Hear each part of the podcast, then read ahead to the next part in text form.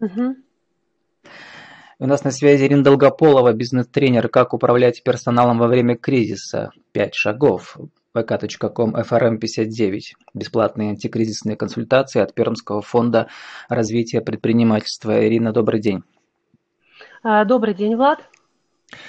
Кризис – это время возможностей, учат нас всех бизнес-тренеры, но в такие всемирные кризисы, это, кризис это иногда звучит э, немножко оторванно от жизни, или все-таки это и есть самая правда жизни? Да, одна из расхожих фраз, что кризис – это время возможностей, но Э, опыт э, прохождения мной вместе с предприятиями разных отраслей э, кризисов как минимум трижды. Да, это кризис 98 -го года, это кризис 2008-2009 года и кризис 2014 года говорит о том, что время возможностей наступает только тогда, когда мы урегулировали текущие вопросы. А, поэтому вот э, я уверена в том, что необходимо остро осуществить э, текущие срочные действия, и параллельно запуская а, поиск возможностей. То есть игнорировать случившуюся ситуацию на сегодняшний день, это значит а, пребывать в розовых очках а, и сидеть, а, ждать, а когда же наступят это, эти возможности, значит отчасти хоронить свой бизнес и перспективы в принципе. Ну, вы сейчас на странице ВКонтакте сообщества vk.com frm59 запустили целый цикл постов я их называю вдохновляющие посты, у нас же вдохновляющие истории. Давайте коротко перескажем первые три шага для, а, для малого бизнеса, которые вы им предлагаете. Ну, э, уважаемые коллеги, да, там, друзья, предприниматели, Первое, что всегда говорю, когда случается кризисная ситуация, э, конечно, мы проверяемся, да, мы проверяемся в бою, э, поэтому очень прошу, пожалуйста, не опускайте руки и начните совершать действия.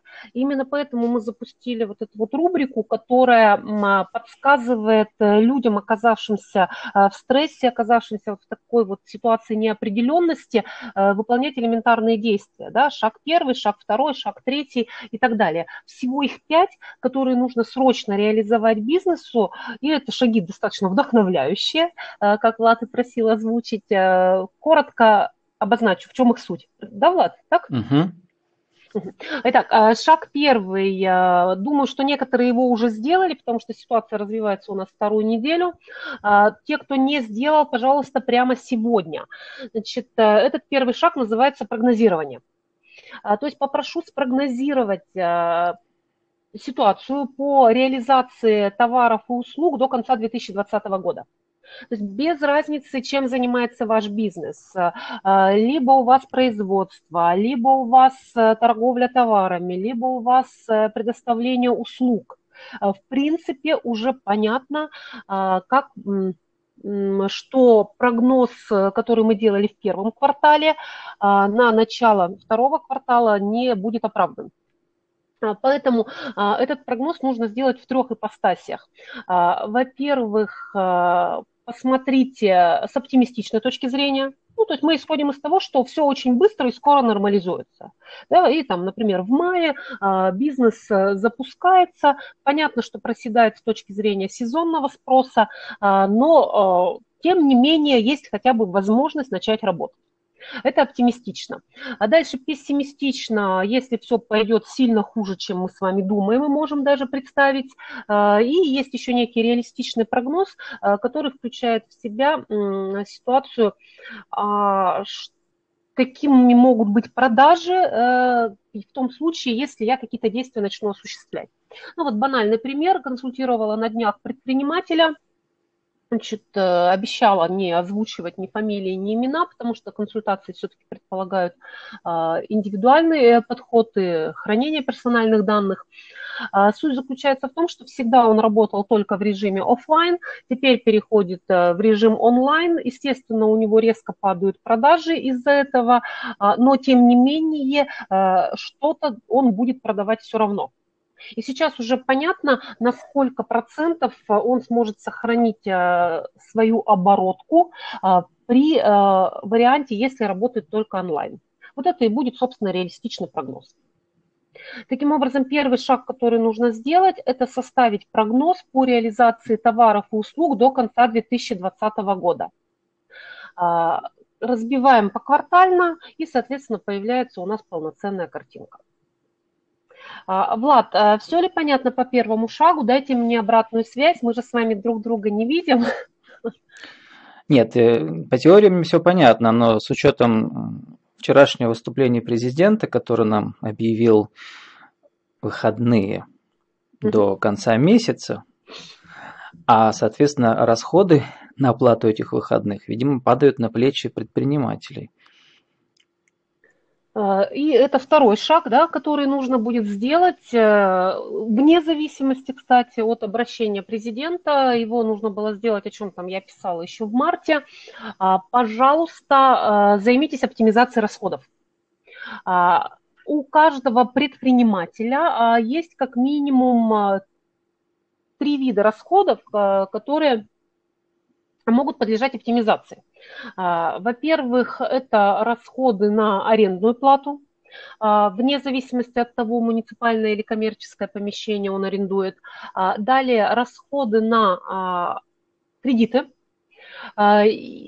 кредиты, которые взяты на оборудование, на товар, которым занимается по поставкам работодатель или предприниматель. И третий вид расходов – это расходы на фонд оплаты труда.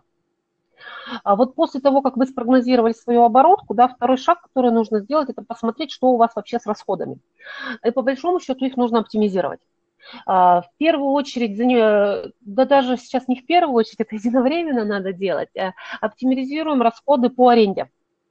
А, и вот у меня за последние там три дня основная масса консультаций связана как раз с оптимизацией расходов предпринимателей, вплоть до того, что там предлагаю некие форматы писем, да, которые мы можем адресовать собственникам помещений, которые они арендуют. Ни для кого не секрет, что затраты на аренду у предпринимателей на сегодняшний день – это очень существенная статья расходов. А, поэтому не стесняйтесь, пожалуйста, пишите письма собственникам торговых центров. А, при этом есть смысл указать в этих письмах а, запрос на изменение арендной ставки в двух блоках. Первый – это март, когда было снижение спроса, и когда было закрытие торговых центров, начиная, если мне не изменяет память, э, с 28 марта.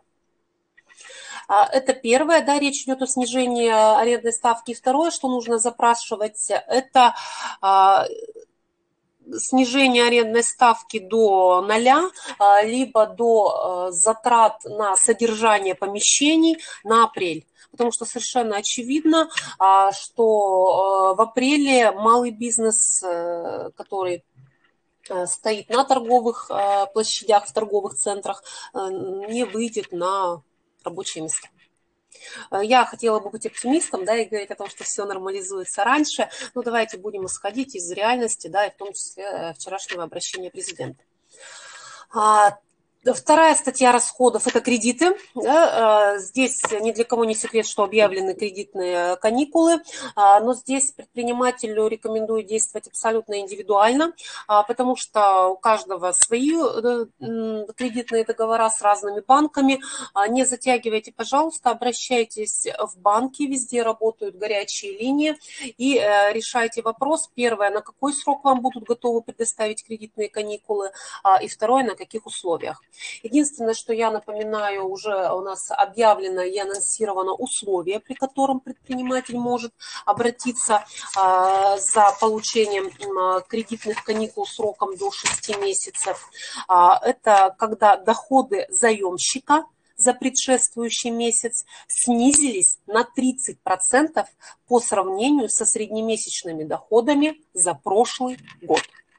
Условно говоря, вы берете доходы за предыдущий а, год, например, э, с апреля 2019 года по а, так, прошу прощения, с марта 2019 года по февраль 2020 года, высчитываете среднемесячный доход и смотрите, каким этот среднемесячный доход оказался в марте. Если в марте произошло снижение этого среднемесячного дохода на 30% по сравнению с предыдущим годовым периодом, то у вас есть все основания для обращения а, в банк э, за снижением процентной ставки.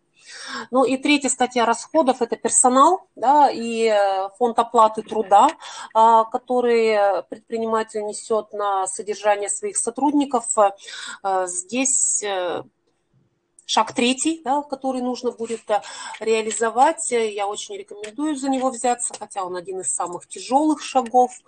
Это работа с персоналом и командой. А, Влад, а если меня хорошо слышно и нет вопросов, я готова переходить к третьему шагу более подробно. Вот сейчас стало, вас стало гораздо лучше слышно, видимо, вы сейчас вот на, на мобильном интернете перешли на другую базовую станцию.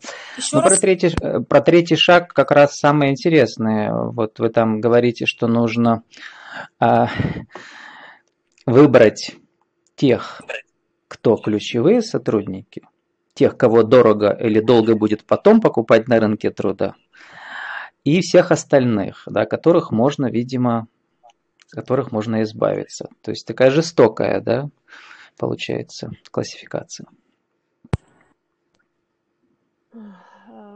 Я бы не назвала эту классификацию жестокой. Как меня слышно сейчас? Сейчас снова стало тише, но говорите четко, мы слышим.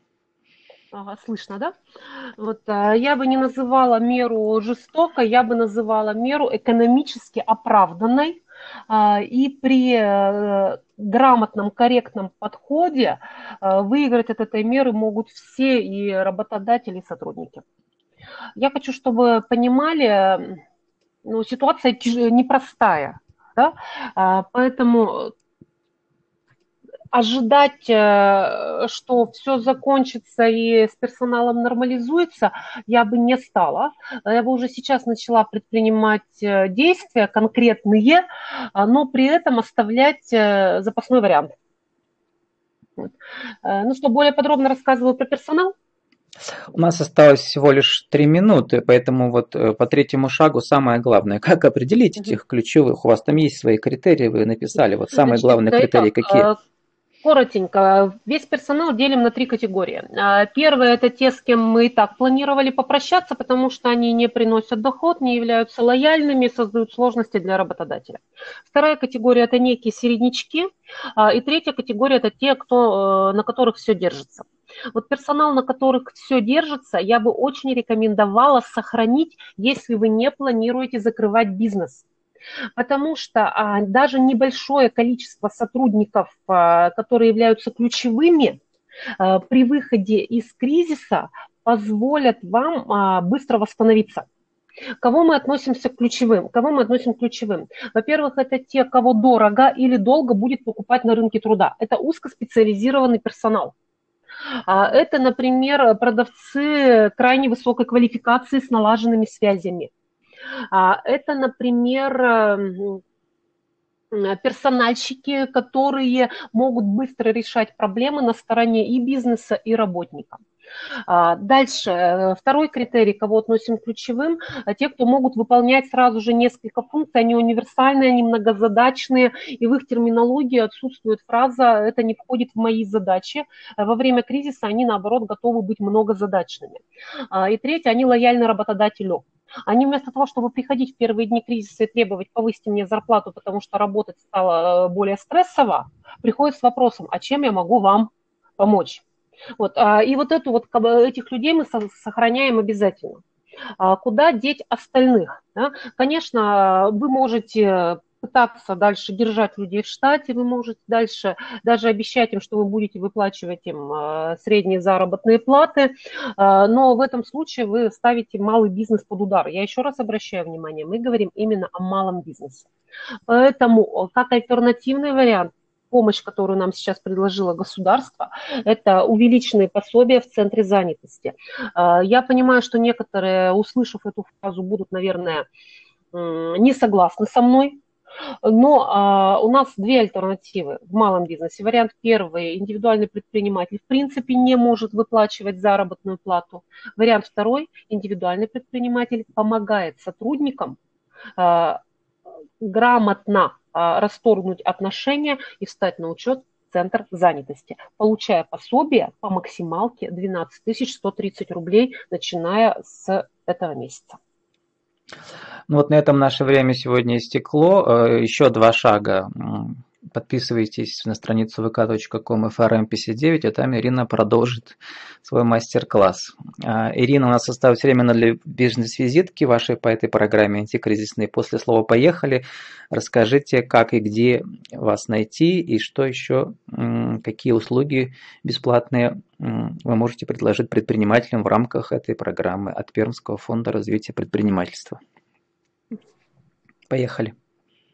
Э, всем добрый день. Меня зовут Долгополова Ирина. А, я э, специалист э, по работе с персоналом, антикризисный тренер, который помогает предприятиям, организациям, малому бизнесу и просто частным лицам выйти из той кризисной ситуации, с которой мы сейчас столкнулись.